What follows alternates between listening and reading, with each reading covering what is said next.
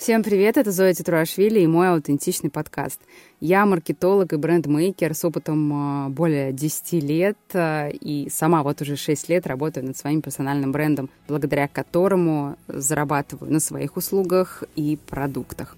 Здесь мы говорим про построение персонального бренда не так, как надо, а так, как наиболее естественно, аутентично для меня, моих героев – и вас, конечно. Перед тем, как начнется этот эпизод, хочу вас попросить а, поставить а, звездочки в Apple подкастах, лайки, если вы слушаете в Яндекс Музыке, и написать а, комментарий относительно моего подкаста. Мне будет очень приятно. Это действительно поддерживает меня в моей деятельности и продвигает подкаст, чтобы он увидел как можно больше разной аудитории, которой он также может помочь в построении своего персонального бренда. Подписывайтесь на подкаст а, и на социальные сети меня. И, может быть, если вы захотите, социальные сети моей героини. А, если вы также хотите стать героем такого подробного стратегического разбора и получить мои рекомендации по построению своего персонального бренда, пишите на почту, которая указана в описании к этому эпизоду. А еще, если вы нашли какие-то рекомендации для себя, я буду очень рада, если вы их используете, но, пожалуйста, не копируйте один в один.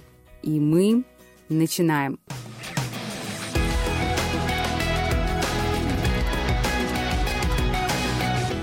Аня, привет. Привет, Зой. Расскажи, как дела? А, все хорошо. Как ты раньше сказала, день был суматошный, но сейчас, надеюсь, все станет чуть лучше.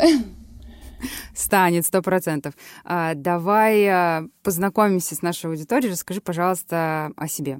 Меня зовут Аня, мне 22 года, и я тату-мастер. В общем, я работаю тату-мастером где-то второй год уже, параллельно учусь в университете на такой профессии, как строитель ТЭС и АЭС. Вот, но да. Да, но планирую как бы... Тебе нравится там учиться? А, честно говоря, это так, диплом для мамы. Вот, и планирую как бы в дальнейшем все-таки идти в тату-сферу и там уже как-то расширяться или работать просто мастером. Ну, об этом, я думаю, мы сегодня поговорим. Обозначь, пожалуйста, какие цели перед тобой стоят, а, какие вопросы у тебя есть ко мне как маркетологу, как брендмейкеру, и почему именно, с каким именно запросом ты подала заявку на запись этого подкаста, что бы ты хотела решить? По целям, если говорить, то я хочу масштабироваться как тату-мастер, то есть из просто ремесленника такого переходить уже в какой-то там а свой бизнес, может быть, там какие-то планы а студия своя или просто путешествовать вот именно с татуировками по миру. А, вот. И по тому, как бы, зачем я к тебе обратилась, а у меня очень сильно страдает а, организация вот всего, что связано с маркетингом, с продажами, с упаковкой. Ну, то есть вообще в целом вот всем, чем ты занимаешься. Слушай, а расскажи, что это за путешествие? Потому что я узнала, что у вас, как у тату-мастеров по всему миру, есть своего рода, ну, какая-то такая тусовка, свой такой профсоюз, гест-спот. Да, расскажи про ну, него. Вообще вот то, что по миру э, есть такая система, называется гест-спот, то есть когда мастера ездят там в разные страны, города, э, арендуют помещение у других студий и там работают. То есть там две системы либо клиентов тебе предоставляют, либо ты как бы работаешь на своей клиентской базе. Слушай, ну давай уже пойдем в сторону нашего стратегического разбора, чтобы в конце выпуска и ты, и те, кто этот эпизод слушает, поняли, как таки строить э, личный бренд для а, таких мастеров, как ты, которые обладают определенным ремеслом. А, то есть этот выпуск может быть полезен не только тем, а, кто занимается а, татуировками, но в том числе, например, кому как ты думаешь, какие мастера могут быть конгруентны и релевантны? Флористы, может быть? Да, мне кажется, абсолютно все, кто связан э, с творчеством, именно с Да, вся бьюти-сфера, возможно. Да, да, да, бьюти-сфера в любом случае, потому что это все равно с нами контачит. Да, это люди, которые зарабатывают на своем таланте, выливая из него определенное, ну, как ты сказала, ремесло.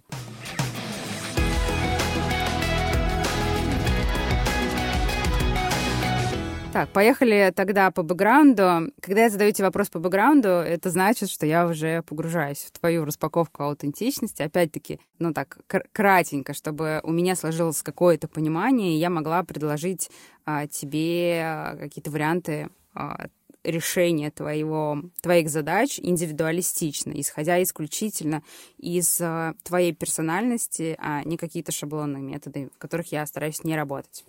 Расскажи мне, пожалуйста, ты уже два слова об этом сказала, сейчас давай более развернуто. Какой у тебя был опыт в других проектах, на каких, э, в каких профессиях ты работала?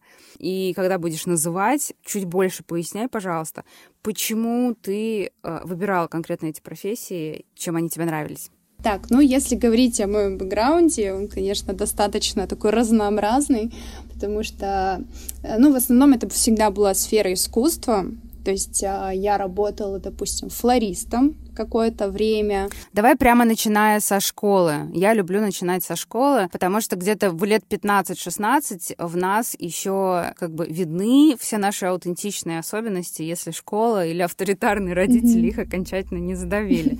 Потому что чем старше мы становимся, тем больше мы начинаем прогибаться по требованию ниши, по требованию общества для того, чтобы зарабатывать. Как раз-таки пока мы еще такие неокрепшие, а, но только взрослеющие люди, очень много кроется ответов на вопросы, почему я не успешна сейчас, а, либо чем я хочу заниматься на самом деле. Бывает, что люди к 50-60 годам приходят, не понимая, чем на самом деле они хотят заниматься.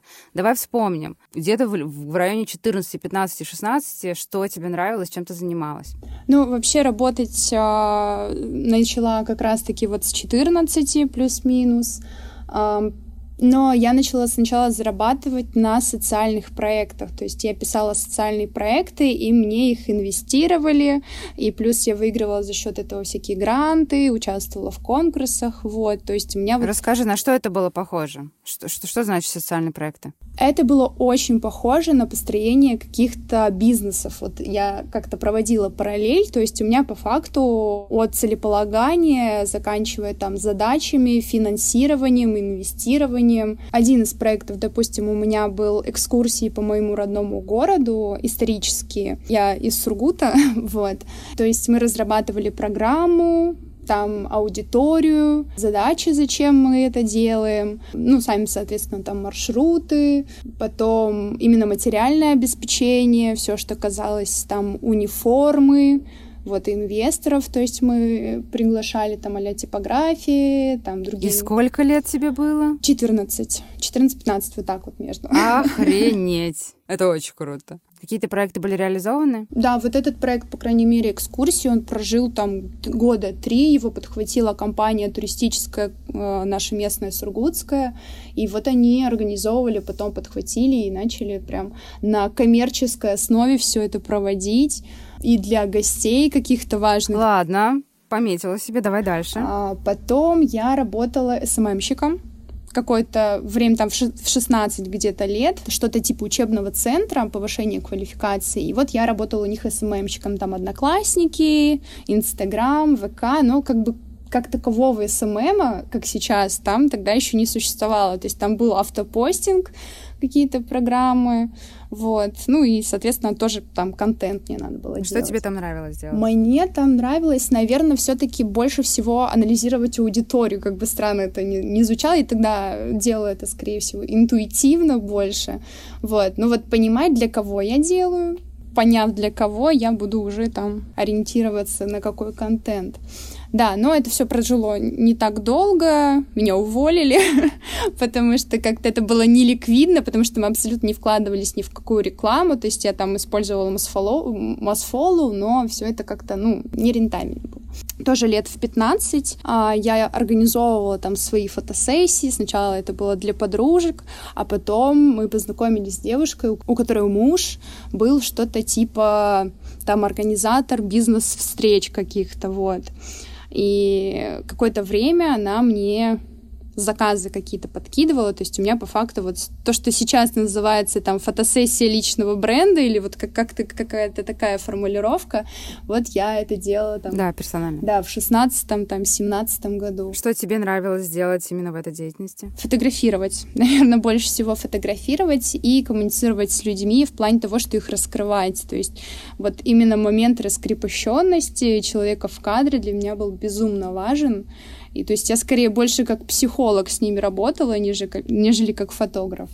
А обрабатывать съемки? Я знаю, что фотографы делятся на два типа. Те, кто обожает фотографировать и ненавидит э, ретушировать, и те, кто э, обожает ретушировать и плохо фотографирует. Ты к каким относился? Ну, первое время, наверное, просто съемка, да, а потом уже подключилась ретушь, и ретушь тоже заинтересовала. Круто. Что было дальше? Потом я вот начала работать флористом. Почти там года полтора я проработала флористом.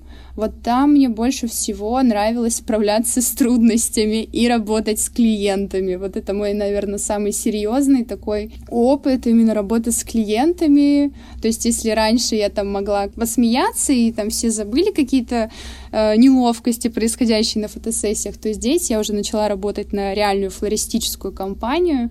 Uh, и тут были реальные клиенты и реальный поток клиентов. В тот момент мне, конечно, это было тяжело, вот именно с поточной работать. Подожди, но ты говоришь, что тебе нравилось там справляться с трудностями, но тяжело было с ним все-таки работать. Мне, мне нравилось момент, когда я с ними справилась. Наверное, это было так. У меня понимание того, как разговаривать с клиентами, что им предлагать, и вот момент, когда им нужно допродавать что-то. В общем, вот, вот такой очень интересный опыт у меня был с этой флористической компанией. Дальше я переехала в Москву на первом курсе и начала работать опять фотографом. То есть на протяжении всего времени я работала фотографом, но на тот момент мне нужно было, чтобы фотография стала моим основным заработком. То есть я уже на серьезке пошла по вот самозанятости какой-то. И вот в тот момент я начала прям активно продвигать себя как фотограф.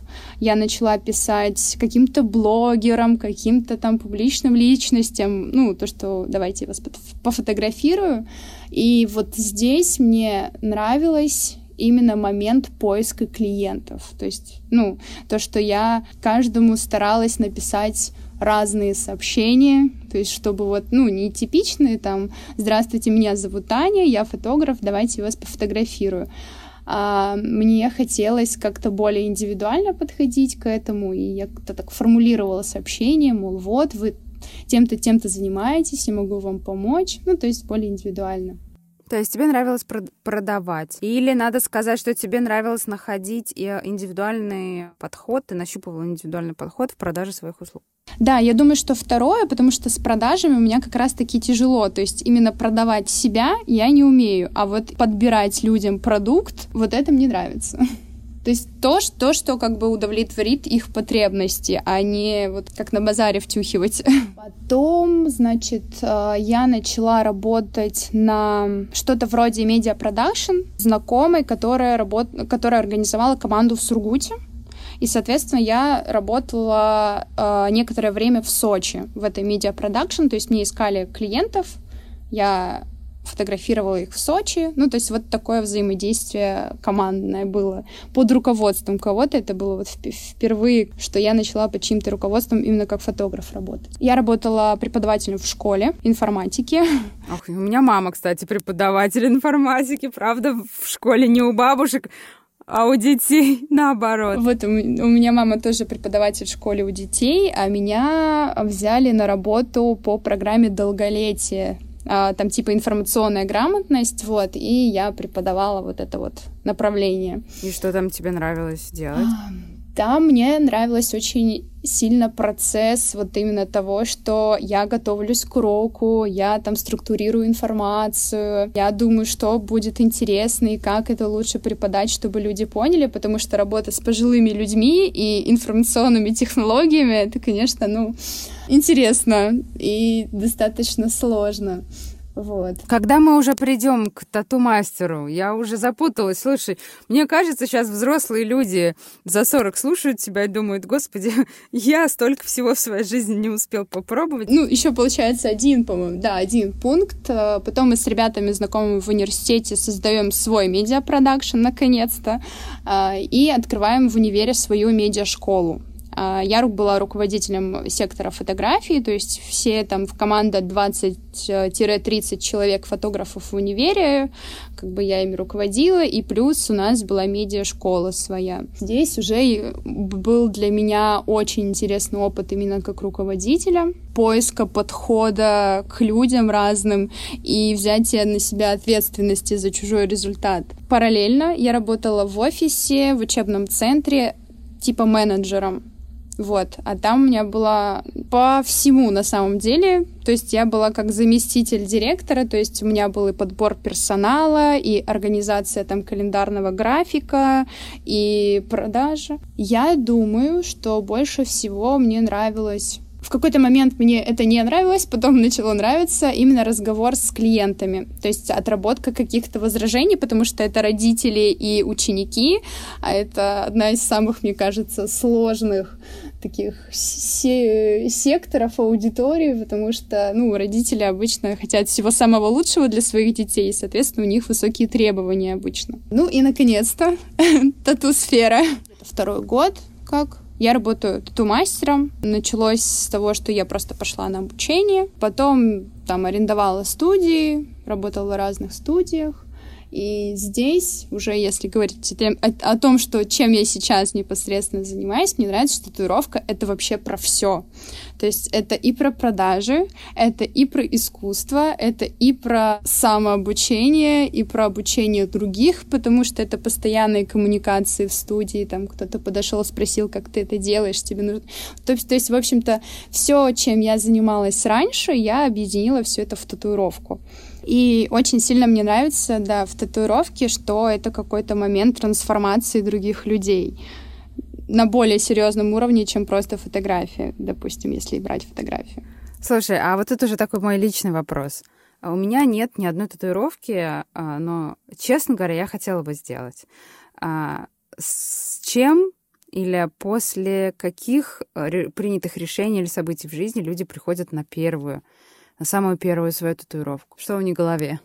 Я очень люблю разговаривать с людьми на сеансах, и люди приходят с абсолютно разными мыслями в голове, кому-то просто потому, что он вынашивал эту идею на протяжении там несколько лет, увидел мои работы и да, понял, что Э, мы там матч произошел, вот, и записался. Кто-то приходит после каких-то событий, там, ярких, и хочет их за запечатлить, запомнить. Кто-то приходит, допустим, парочки обычно приходят там на парные татуировки, то есть вот запечатлить там какую-то свою любовь на вечность и так далее. А кто-то приходит, допустим, с теми же перекрытиями там шрамов или старых татуировок, ну, поняв, что вот какой-то уверенности не в себе хотят взрастить и сделать себе татуировку. Классно, это очень интересная тема. А, так, тут мне все понятно, уже есть какие-то свои соображения, пошли в аутентичность дальше. А расскажи мне, пожалуйста, а чем ты можешь заниматься легко и долго, и это будет приносить тебе удовольствие? Легко и долго я могу рисовать, наверное ну вот именно механический процесс. То есть у меня всегда были проблемы с тем, чтобы заниматься одним делом долго, длительно, то есть мне нужно как-то менять деятельность, а вот именно момент там, когда вот именно там рисовать по коже человека, водить иглой, я могу там на протяжении 6-7 часов подряд, это уже даже клиенты спрашивают, а когда мы сделаем перерыв, э, напоминают, что пора, да, и мы вот прерываемся, то есть вот этот момент. Наверное, мне очень нравится разговаривать с людьми по поводу их каких-то мыслей, соображений, вот именно тема психологии. Ну, просто вот разговаривать с людьми по душам, грубо говоря. Что ты можешь делать легко и долго, ты будешь довольна, если ты за это будешь получать деньги? Обучать. Я думаю, что вот обучение мне тоже, да, очень нравится именно разжевывание и достижение какого-то результата другим человеком через меня. Ну, такое немного э эгоцентричное, но тем не менее. Нет, это абсолютно нормально. Это абсолютно нормально, потому что мы все люди абсолютно разные, и как и у нас, так и у наших клиентов абсолютно разный формат восприятия информации. И для кого кто-то ищет себе эксперта в любой абсолютно сфере, а, который будет говорить: смотри, как делаю я, и повторяй. А кто-то будет искать эксперта, который э, будет создавать индивидуалистичную программу, э, сложную, но очень интересную, и клиент будет воспринимать это как челлендж, это будет его подстегивать, работать больше. И таких вариаций может быть много-много-много-много. И когда ты вот сказала слово match. Когда встречаются два человека, а, которые подходят друг к другу в плане восприятия, передачи информации, случается вот этот match.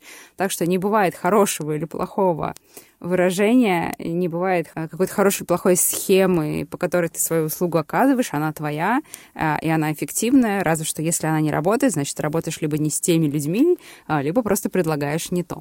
Так, ладно, поехали дальше. А,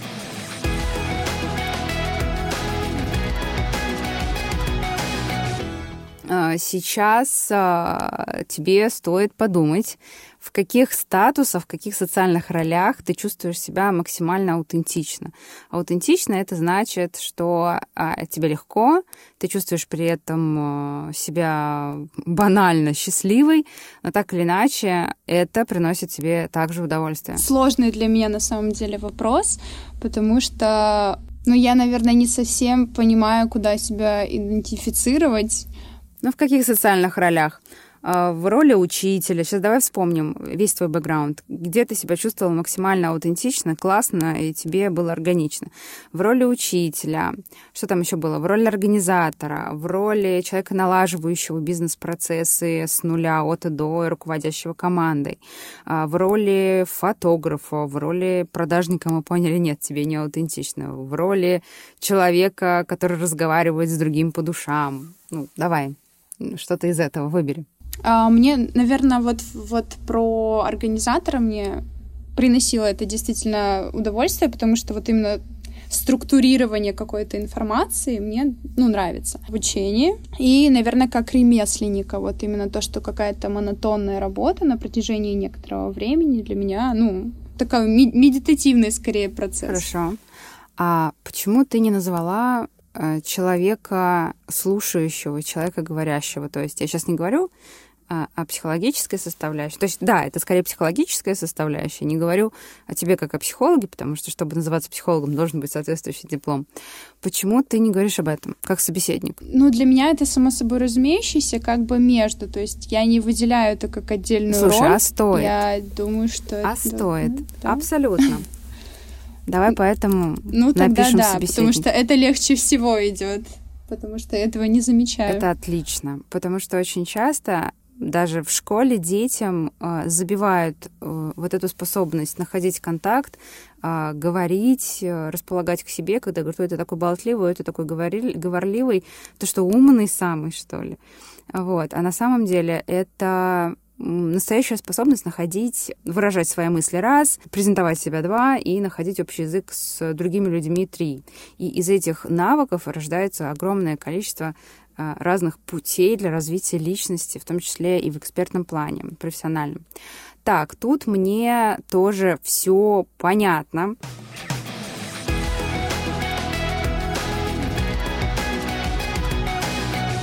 Давай пойдем в архетипы ты очень круто подготовилась к нашему э, эпизоду, к потенциальной записи. Видимо, так хотела, что как только я ответила положительно на твою, ну, скажем, твое письмо, на твою заявку, ты мне тут же прислала раскладку свою по архетипам. Да, ссылку на мой любимый тест вы можете найти как в предыдущем выпуске подкаста, где я записывала э, стратегию для развития персонального бренда с преподавателем, так и в описании к этому подкасту.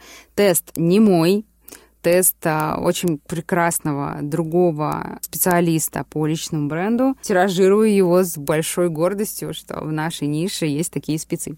Так, открываем э, эту круговую диаграмму. Смотри, что я вижу. Из всех 12 архетипов сильнее всего у тебя выражен творец. Это человек, который действительно это ремесленник, это создатель, это художник. Дальше правитель, как раз-таки то, о чем ты говоришь, э, про организацию какой-то определенной структуры, про организацию процессов, про руководство людьми. А, учитель так или иначе тоже а, организатор. А, и также сильно у тебя выражен маг. Это человек, который трансформирует своей работой жизни либо представление о какой-то вещи, о какой-то сфере жизни у своего клиента. То есть, попадая к нему в поле, у человека происходит трансформация. Мы тут сейчас не говорим про эзотерику, а скорее про то, что ты можешь натолкнуть на какие-то мысли, на какие-то новые выводы, инсайты, то, что в дальнейшем как-то может повлиять на его жизнь. Слушай, как тебе кажется, сходится с тобой? Это про тебя? Да, я думаю, что да. И вот как раз-таки то, чем я сейчас занимаюсь, прям попадание в яблочко. Плюс я вижу два других ярко выраженных архетипа. Это искатель и это шут. Шут э, в данном случае э, это очень классный архетип, я очень его люблю. Чаще всего использую его в контенте. В контенте о контенте мы тоже поговорим. Мне не хотелось бы перескакивать, а, оставить все самое интересное наконец. Это классный архетип, обязательно надо его реализовывать, потому что а, мало кто из людей дает а, жизнь своему этому архетипу. Есть архетип искателя. Вокруг меня только искатели, ко мне притягиваются люди, которые путешествуют, которые готовы менять место жительства для достижения там, своих целей, для того, чтобы воплотить в жизнь свою мечту. А, и вот искательство, а, его тоже можно проявлять, но я думаю, что лучше остановиться на трех основных архетипах в своей деятельности. Это правитель, а, человек системный, человек-организатор — это творец, человек, который может делать что-то новое, но не просто системное, как правитель, а еще и творить и из творчества создавать бизнес. И, конечно, это маг, человек, который влияет на жизни других, а в его поле эти жизни меняются. Смотри, в общем-то, я обладаю уже достаточно большим объемом знаний про тебя и готова отвечать э, на твои вопросы. Давай еще раз э, напомним, какие у нас цели. Цели — это наработать узнаваемость, это выйти на доход в 150 тысяч рублей на данный момент. А это своя студия и команда э, в какой-то промежуток времени. Все верно? Да, ну и плюс вот то, что путешествовать по гест-споту мне тоже, да. Да, это скорее инструмент для узнаваемости и, возможно, инструмент для нарабатывания опыта, что тоже так или иначе повлияет на э, становление тебя как крутого профессионала. Мы будем работать по следующей структуре. Я отвечу на важные очень вопросы, которые содержатся в структуре построения сильного персонального бренда. Это целевая аудитория, это позиционирование плюс лейтмотив, это каналы и площадки, это форматы, это ценовая политика и методы продаж –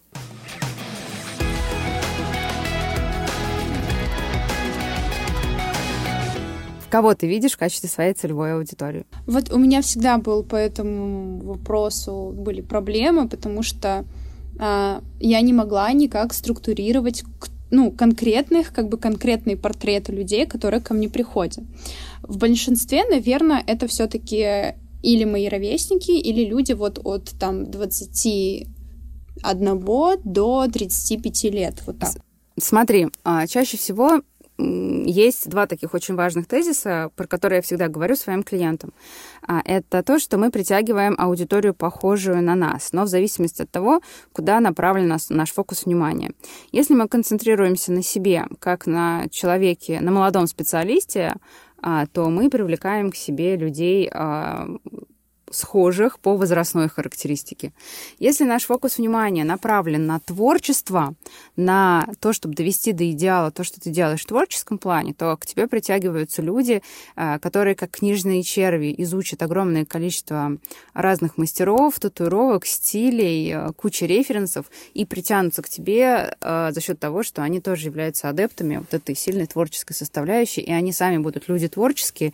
И как вариант я могу предположить, предположить, могу тут, конечно, ошибаться, что такие люди могут и приходить к тебе по нескольку раз, делать татуировки у тебя не единожды. А смотри, какие еще у тебя есть, э, грубо говоря, характеристики, по которым аудитория э, к тебе может притянуться. А еще к тебе э, могут притянуться люди, которые хотели бы поменять свою жизнь благодаря татуировке. То есть здесь будут притягиваться люди на запрос изменений, на запрос каких-то собственных личностных трансформаций. И вот последняя, мне кажется, характеристика э, целевой аудитории, она самая классная и самая успешная. Она может влиять и на глубину твоих работ, это обязательно будет видно, когда ты будешь создавать свое портфолио, и может влиять и на твой контент, и на твое позиционирование, и на то, что ты подсвечиваешь у себя в блоге. Мне кажется, тебе это очень аутентично, и ты сама будешь испытывать бешеное удовольствие, видя трансформации, рост и изменения в жизни твоих клиентов. Да, мне кажется, это было бы самый идеальный результат и итог моей работы и для меня, и для моих клиентов. Поэтому давай а, в качестве основной характеристики целевой аудитории я напоминаю, что когда мы не разбираем а, аудиторию очень широко, то мы не тратим время на то, чтобы описывать социально-демографические характеристики, пол, возраст и так далее, потому что в покупательском спросе все уже настолько смешалось, что и э, пожилой человек 70 лет и мальчик 5 лет может покупать один и тот же товар, использовать его по одному и тому же назначению, а по классическим методам маркетинга мы их как бы разделяем, хотя воздействовать на них можно абсолютно одинаково. А, поэтому я предлагаю всю нашу аудиторию рассматривать с точки зрения людей, которые хотели бы трансформироваться через татуировки. Да, супер. Вот здесь важно тебе сейчас записывать что это будут люди, соответственно, их э, спусковой механизм, после которого они принимают решение а, сделать татуировку, а это будут люди, у которых что-то в жизни произошло, какое-то, например, знаменательное событие. Раз. Либо знаменательное, либо какое-то, может быть, трагическое. То есть это люди будут, э, которым, сопутственно, нужна будет еще и а, ну, такая своего рода не, некоторая психологическая поддержка, разговоры и подобный сервис предоплатный. То есть предпродажный сервис. Это будут люди, как раз-таки здесь встречается твое умение и желание, как пазл собирать, находить идеальный ключ, идеальную схему общения с потенциальным клиентом. Здесь, я думаю, ты будешь сильна, и тебе будет интересно. Вот еще один ключик о тебе, который мы можем вложить в твою деятельность. Тут мы уже немножко перескакиваем, говорим о продажах. Это будут люди, а, которые могут, к сожалению, а, думать достаточно долго. Они могут выбирать очень долго мастера, выбирать, скорее всего, будут глазами и тщательно будут рассматривать фигуру мастера и его личный бренд. То есть, если мы бы работали с другой аудиторией, то, вероятно, тебе не стоило бы так подсвечивать какие-то аспекты своей собственной жизни. А, то есть тебе нужно будет говорить о своих переживаниях, о своих инсайтах, о своих выводах, а, о своем отношении к тем или иным событиям. А, то есть давать немного такой более психологической составляющей, чтобы люди ассоциировали себя с тобой и говорили, вот с этой девчонкой, она классная, она глубокая, мы найдем с ней общий язык, и я хотела бы, чтобы ее работа оставалась на моем теле всегда это уже несколько про контент. То есть мы позиционируем себя как больше, чем тату-мастер. И тут ты как раз прикладываешь свою уникальную точку приложения усилий, вот эту вот трансформацию через татуировки, а, вот это вот своего рода лечение, лечение души, или можем говорить про такое ресурсное, что ли. Не люблю это слово, потому что оно стало некоторым таким попсовым инфо-цыганским, но некоторо, в некотором роде э, ты даешь поддержку, ты даешь им какую-то определенную ресурсную составляющую, ты даешь им сил, ты наводишь их на новые мысли. Э, то есть у тебя могут быть каналы, где ты это все выражаешь и показываешь. Сейчас о них тоже поговорим. То есть позиционирование больше, чем тату-мастер. То есть, когда у тебя сойдется и классные работы визуально, и круто раскрытая глубокая личность а, воедино, ну, получится вот этот снова, мы упоминаем слово match, а, ради которого тебя будут покупать. И через, через какое-то время после наработки определенного опыта это 200 200%, 300%, зуб даю мамы, клянусь, а, будет являться почвой для того, чтобы высоко поднимать свой ценник, путешествовать э, согласно твоим планам и работать в разных странах тату-мастером, потому что на этом будет построен твой очень объемный, очень теплый личный бренд. Люди к тебе захотят записаться не только потому, что ты классно рисуешь, а потому что с тобой классно коммуницировать. Соответственно, в качестве постпродажного обслуживания у тебя могут быть э, продуманные э, моменты. Я сейчас не говорю про продукты и не говорю про сервисы, пока мы не говорим про тиражирование, потому что ты все-таки обозначила э, главной целью довести до совершенства продажу своего ремесла. То есть тебе здесь нужно будет продумать, опять-таки, вот так вот быстро назвать что-то конкретное будет несколько оппортунистично с моей стороны, э, потому что нужна долгая работа, чтобы я могла тебе предложить, каким образом ты можешь организовать вот этот постпродажный сервис. Но я думаю, что вот э, тщательное общение э, тщательно подобранный ключ к раскрытию человека на этапе привлечения аудитории и предпродаж, на этапе оказания услуги и на этапе постпродажного обслуживания, это будет, ну, наверное, ну, твоим успехом в плане последующих продаж и запуска сарафанного радио. Еще я думаю, что может быть из твоей целевой аудитории важно очень понимать, что это будут люди абсолютно разной э, возрастной характеристики, и, возможно, даже не молодые. То есть, э, если это будут взрослые люди, э, их может смущать, что у тебя детский звонкий голос, То есть, вероятно, есть смысл над голосом поработать, если ты собираешься вести социальные сети и говорить там. Это, к сожалению, есть определенный момент эйджизма, когда мы оцениваем человека с позиции его возраста. Хотя это в России так происходит, там, в странах СНГ, там, постсоветского пространства. В Европе, в Америке на возраст уже так не смотрят, потому что бывает действительно дарование от природы. А, но, тем не менее, а, чтобы не столкнуться с такими сложностями, я тебе советую поработать несколько над а, более таким горловым а, своим звучанием, он станет несколько более взрослым. Ну, хотя бы в работе, пусть это тебе, для тебя будет такая роль, такой альтер для работы. А, плюс эта аудитория будет смотреть, ну, э, как ты выглядишь, то есть тут надо будет тоже пересмотреть там свой гардероб, твое отражение в зеркале отражается это как, как молодая девочка, либо как мастер, на которого они пришли. То есть тут надо посмотреть на себя, ну, достаточно критической точки зрения. Угу. Ну, то есть здесь, наверное, более нейтрально, да, все вот такое должно быть, чтобы под все категории подходило. Нет, да? я не думаю, никогда не пробуй, никогда не пытайся быть нейтральной. А, никогда не пытайся понравиться всем. Мы сейчас говорим про ту аудиторию, про ту категорию людей, к которой ты придешь, если не сейчас, то через какое-то время. И в одежде ты должна выражать себя максимально ярко. Если мы идем снова в архетипы и смотрим одежду э, там, например, по тому же самому архетипу творца, это, будут, это, это будет цветная одежда э, креативного цвета, креативного структуры, креативного покроя, но так как у тебя есть, например, правитель, то ты можешь внести в свой гардероб, ну, если не пиджак, то выделенную линию плеча это может быть рубашка с точным рукавом. Ты даже можешь работать, в принципе, в белой рубашке с ярким топом или чем, чем, чем-то ярким, индивидуалистичным, выражающим тебя, да. А, либо это может быть какой-то яркий жилет, ну, то есть это какая-то яркая, акцентная, креативная деталь. Плюс ты сама являешься своим кейсом, что мне всегда интересно. А бывают татуировщики без татуировок на своем теле? У тебя есть? Да, бывает. Да, у меня есть, но я практически год работала без татуировок на своем теле.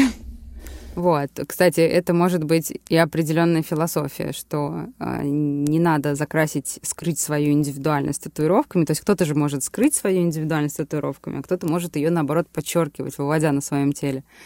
А, то есть тут у тебя тоже может быть своя особая философия, что кому-то нужно, а кому-то не нужно. То есть, понимаешь, это такая нек- некоторый подход э, с точки зрения даже какого-то доктора. То есть человек к тебе подходит, и прежде чем начать что-то ему бить э, иглой, э, все-таки надо разобраться. И вот на этот подход, зачем вы это делаете, какого размера, то есть куда, почему именно, чтобы человек никогда не пожалел о своей татуировке, а гордо носил и вспоминал тебя. Как раз-таки у меня некоторые мастера, мои знакомые, очень удивляются, когда я клиентам свою, ну, своим клиентам говорю о том, что, может быть, там, ты подумаешь, когда я вижу, что человек не уверен, мне проще отправить его потом еще подумать, чем сразу набить, и потом, ну, чтобы он пожалел.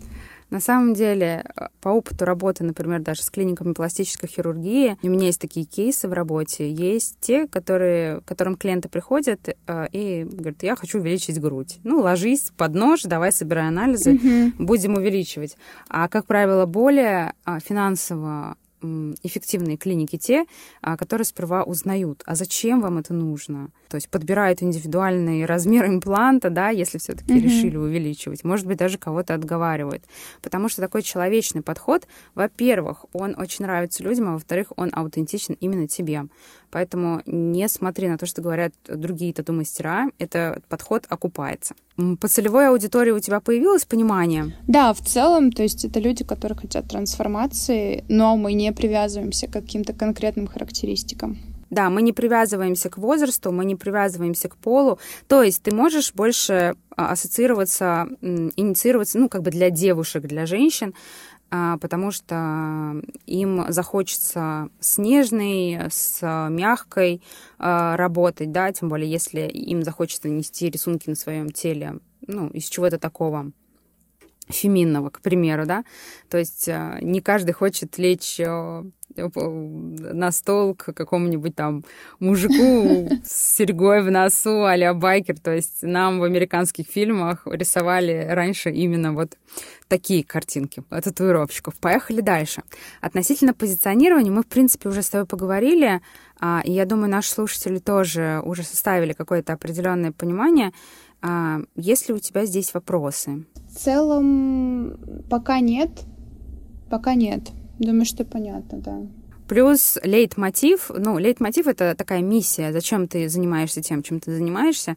Здесь давай глубоко мы копать не будем, а просто скажем, что это скорее вот все вокруг трансформации, изменения жизни, чтобы посмотреть на себя другими глазами, либо запечатлеть какое-то важное событие. То есть трансформация себя через рисунок на своем теле. Угу. Ты делаешь жизнь людей лучше а, за счет своего ремесла. И действительно это так.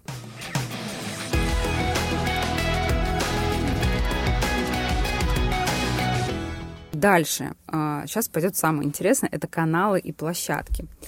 А, так, я сейчас посмотрю. По-моему, ты говорила, что у тебя уже много чего есть. Да, и Инстаграм. Э, сделаю, делаю важную ремарку. В каждом выпуске деятельность э, компании Мета была признана экстремистской на территории Российской Федерации является запрещенной. Но, как обычные пользователи, мы имеем право там работать. Э, у тебя есть Инстаграм, у тебя есть ВКонтакте, как сообщество, так и личный, да? А, у тебя есть стенд-чат. Так, расскажи, зачем ты зарегистрировалась в стенд-чате? Мне интересно стало, что за соцсеть. Я зарегистрировалась, но пока не понимаю, как она работает. Я так это пассивный слушатель-смотритель. Я считаю, что Танчат — это абсолютно не твоя площадка, потому что там имеют место быть люди, которые для бизнеса оказывают услуги для бизнеса сами ищут такие услуги, поэтому я тебе советую не распыляться на Тенчат. Твоя площадка 100% это Pinterest? Ну вот э, по поводу Пинтереста насчет э, локации мне всегда было непонятно, то есть как бы про, про работы да, а по поводу поиска клиентов? Или это мы говорим про узнаваемость? Это мы говорим про узнаваемость и про пассивный поиск клиентов, потому что действительно большое классное портфолио не дорабатывается за месяц, за два.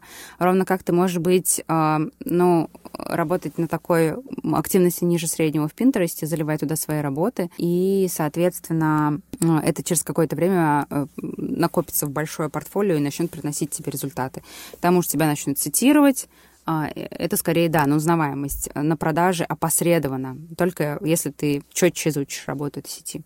Также с Инстаграмом здесь все понятно. А, важно не только превращать свою страницу в страницу, в витрину, а рассказывать и про себя, и про свой опыт, и про свое мировоззрение относительно что, того, что такое татуировки, а, какие есть подходы, ну, то есть максимально э, делать свой личный бренд на этой площадке таким осязаемым, э, передавать свое позиционирование лейтмотив.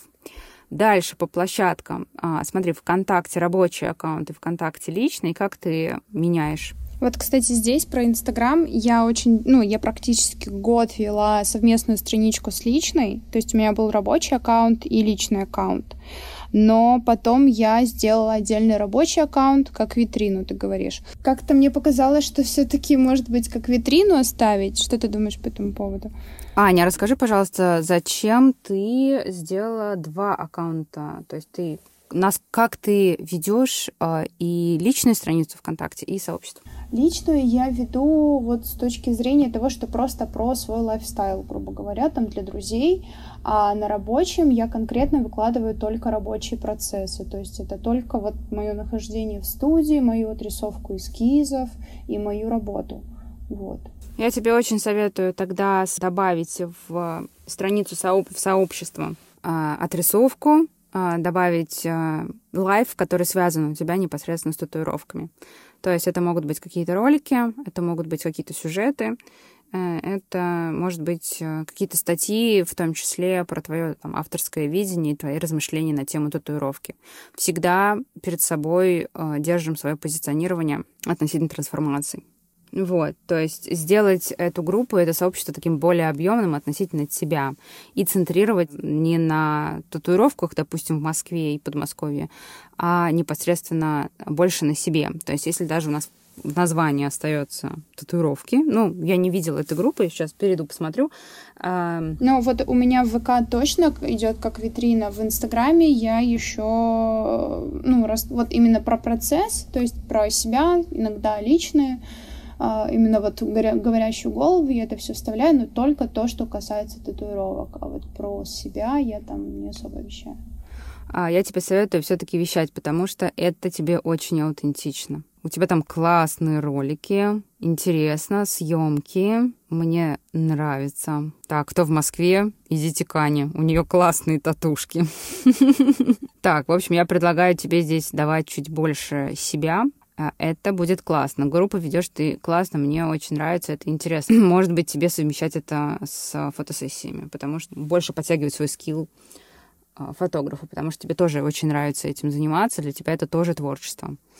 Чем четче, чем лучше ты будешь выражать э, свое видение э, через объектив камеры, то есть, может быть, это какая-то доп. услуга для тебя, да. То есть человек для чего делает татуировку на теле, чтобы потом, а, в том числе же кому-то показать, ты можешь предложить, что потом можно сделать фотосессию. Это такая доп. услуга, upsell. Это уже мы про продукты сейчас начинаем говорить.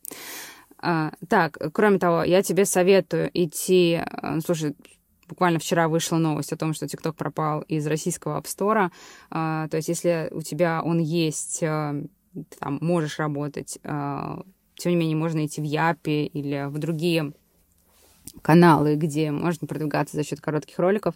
Я тебе советую показывать, снимать э, процесс, но не со стороны, а именно ставить на макро от эскиза до воплощения, того, как ты штрихуешь, намечаешь, э, рисуешь и так далее. К сожалению, я не владею профессиональной, э, профессиональными терминами, но я думаю, что такие ролики они, как правило, являются очень залипательными, и это может привлечь тебе новую аудиторию. Опять-таки, это будут люди, а, может быть, живущие в других городах, но рано или поздно они могут приехать конкретно к тебе. А, то есть у меня есть подруги, которые ездят за татуировками специально в Москву. Ну что такое из Казани прилететь в Москву? Это час лета. То есть э, здесь э, насколько круто ты передаешь себя, насколько э, четко ты определяешь свое позиционирование и насколько аудитория видит тебя своим мастером. Так, относительно Ютуба или Рутюба пока ничего советовать тебе не могу. Предлагаю пока тебе, так как нужно заканчивать университет и шлифовать свою методику, свое позиционирование, свое ремесло а, и свои, свое портфолио, свои кейсы, предлагаю остановиться только на трех площадках. Ну и Pinterest, конечно. Соответственно, это Pinterest, Instagram, а, сообщество ВКонтакте а, и короткие ролики типа ТикТока.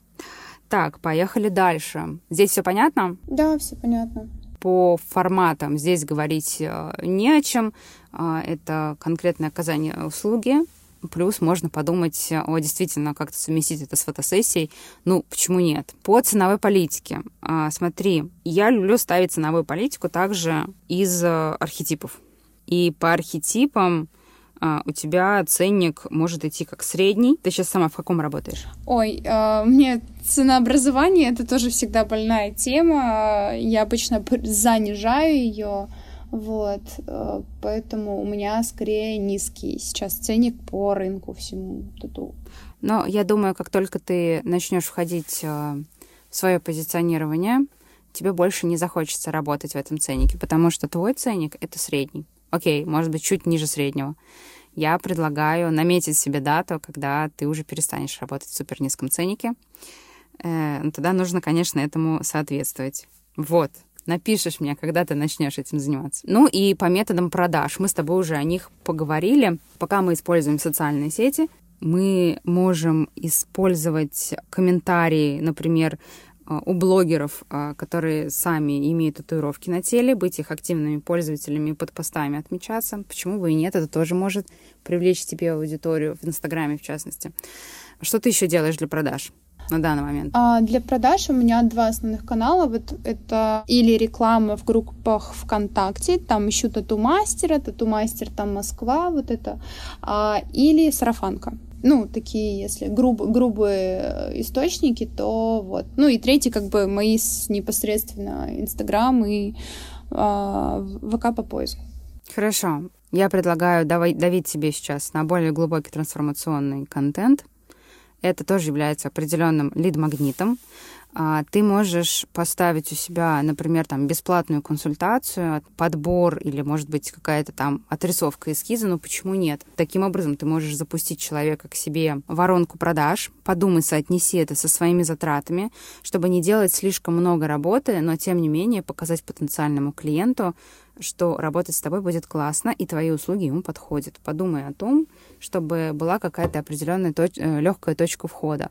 Может быть, даже придумать и нанести, там, я не знаю, там, переводилку или что-то, чтобы человек э, какое-то время некоторое походил со своим эскизом и прочувствовал. Да, как раз-таки у меня она уже есть, да, у меня бесплатно, все консультации у меня, они бесплатные, то есть можно или онлайн по, созвону, по созвону, или непосредственно у меня в студии лично. И да, вот если человек не уверен, хочет или не хочет, то я ему перевожу вот такую переводилку, и он с ней ходит. Слушай, а ты не думала, что можно ввести, например, новую услугу для людей, которые потенциально еще не дозрели а, до того, чтобы нанести на себя татуировку на всю жизнь, а, например, подготовить к какому-то мероприятию, вот как раз-таки, может быть, молодежи это будет актуально, и какие-то элементы э, нарисовать татуировку на один вечер в каком-то определенном стиле работать, и это может быть отдельная услуга, и это может поднять э, твои продажи. Как переводилки э, печатать? А, это могут быть даже цветные, или ты можешь рисовать на теле и закреплять чем-то, чтобы хватило на день, на два. Mm-hmm. Ну, я такого не видела, но я посмотрю, что с этим можно сделать. Подумай, посмотри, как технически это можно сделать. По сути, человек, который боится, но хочет татуировку, а, он может прийти к тебе и сделать э, такую татуировку на мероприятие, понять, что он хочет, и однажды догреться и прийти на настоящую. Это относительно продаж. Единственное только, что можно еще продумать для того, чтобы привлекать больше людей к себе.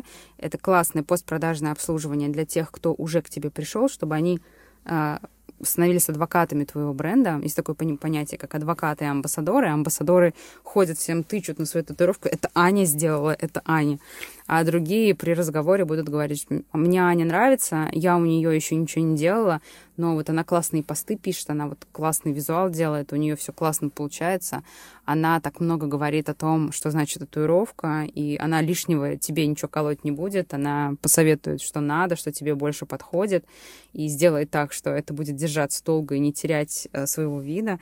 А, вот такие люди, они могут создаваться путем контента, но тогда твои социальные сети не должны быть похожи просто на витрину. Соответственно, если работать э, с, в постпродажном обслуживании с твоими существующими клиентами, а, ты можешь а, прямым текстом говорить, что наверняка, когда человек сделал татуировку, все будут говорить, а, как классно, у кого то сделал, что как. Можно прям проговаривать, что если ты, тебе все понравилось, и ты приведешь ко мне клиента, у тебя будет там какой-то определенный кэшбэк. И прямо деньгами, почему нет? Ну, тогда ценник, конечно, надо будет поднять. Вот, это тоже такой момент продаж. Пока ты заканчиваешь институт, я думаю, этого будет достаточно. Как тебе Какие есть вопросы? Я хочу твою обратную связь, потому что, в общем-то, я закончила. А, вопросы, вопросы, вопросы. Наверное, знаешь, э, столько информации для меня полезной было. А, и вот про меня. То есть я всегда знала, как делают там другие, из чего они отталкиваются, но про себя я не могла сформулировать. Сейчас у меня есть в целом понимание, куда двигаться, понимание, что можно развить, и есть э, как бы над чем подумать. Вот, поэтому, да, спасибо тебе большое. Я очень рада. Главное понять, что в данном случае сейчас тебе важно работать над раскрытием и над созданием своего бренда и созданием э, своего портфолио в долгую. Я понимаю, что кушать хочется сейчас, но в случае твоих конкретных планов это в основном работа в долгую. Ну и подумай, как ты можешь э, применить свою точку приложения усилий, э, вот это вот про, про разговоры с клиентами, да, про отработку возражений, ты говорила об этом, же, про планирование, э, как ты вот, вот эти все свои навыки, которые ты делала и которые тебе нравятся, ты можешь слить воедино и организовать э, прямо настоящий процесс. Кстати, клиентам на столе можно объяснять, как это работает, на какую глубину попадает краска, а, и за счет чего все это классно держится. То есть да, устраивать такое, в том числе и образовательный экскурс, такая получится услуга два в одном, потому что лично я хожу к врачам, а, которые объясняют, что они делают, э, а не просто производят манипуляцию и отпускают меня из кабинета. К другим я, например, просто не хожу. Если ты, например, будешь себя инициировать с врачом, это может быть очень классный для тебя ключ к созданию большой постоянной базы. И еще, знаешь, что хочу тебе подсветить? Ты в самом начале сказала, что не люблю продавать себя. До тех пор, пока ты будешь продавать себя, это уже такой вопрос э, пониженной самооценки у экспертов, он очень часто возникает. А, во-первых, ты себя не продаешь. Запомни, пожалуйста, Ань. Ты продаешь свою услугу. Ты продаешь услугу. Услуга — это не равно ты. Твой продукт — это не равно ты. Твой личный бренд — это тоже не равно ты. Это просто твой продукт, это просто одна из сторон твоей, твоей жизни, а, которая делает тебя узнаваемой и которая приносит тебе деньги. Поэтому не продавай себя, а продавай а, свои грамотно упакованные услуги. Слушай, очень классная мысль. Я сейчас прям это в одну точку посмотрела и вот все, а, все поняла вот из этой серии. Э, да, на самом деле не олицетворять себя и продукт. Да, это самая большая ошибка экспертов. Ань, большое тебе спасибо. Мне очень понравилось с тобой работать. Я надеюсь, что те рекомендации, которые я тебе дала по построению своего бренда, будут полезны тебе, и те, кто слушал этот эпизод, а, что-то возьмут для себя. Пожалуйста, без стопроцентного копирования. Здесь речь шла исключительно о бане. Именно эти инструменты будут полезны ей. А вам они могут быть полезны не настолько. Спасибо, Ань. Спасибо тебе большое, Зои. Все было очень понятно, очень структурировано и очень про меня, чего мне всегда не хватало, вот именно в аутентичности, в понимании себя. Буду думать, буду делать, буду следовать советам. Спасибо. Друзья, на сегодня все. Надеюсь, вам было интересно и полезно а, узнать, как формируется стратегический а, план по созданию персонального бренда для специалистов, а, продающих свои услуги, продающих свое ремесло, познакомиться с нашей героиней Аней Юрченко. Пожалуйста, не копируйте эту стратегию один в один. Я очень надеюсь, что вы возьмете оттуда что-то для себя, и адаптируете под ваш собственный опыт и вашу аутентичность. Если вам нравится аутентичный подкаст, пожалуйста, порадуйте меня своими оценками и отзывами в Apple и Google подкастах, а, а также на Кастбоксе. Ставьте лайки на Яндекс Музыке и подписывайтесь на мой канал в Телеграме. Чтобы оставить отзыв на Apple подкастах, вам достаточно выйти в главное меню, а, нажав на ссылку «Аутентичный подкаст» и прокрутить до самого низа. А, это помогает продвигаться моему подкасту и очень радует меня. Подписывайтесь, чтобы не пропускать следующие выпуски, а, ведь в следующем выпуске я могу разобрать кого-то из вас. А, подавайте свою заявку на мою почту, которая указана в описании к этому эпизоду. Подкаст выходит по средам. Всем хорошего дня, будьте аутентичными и услышимся совсем скоро.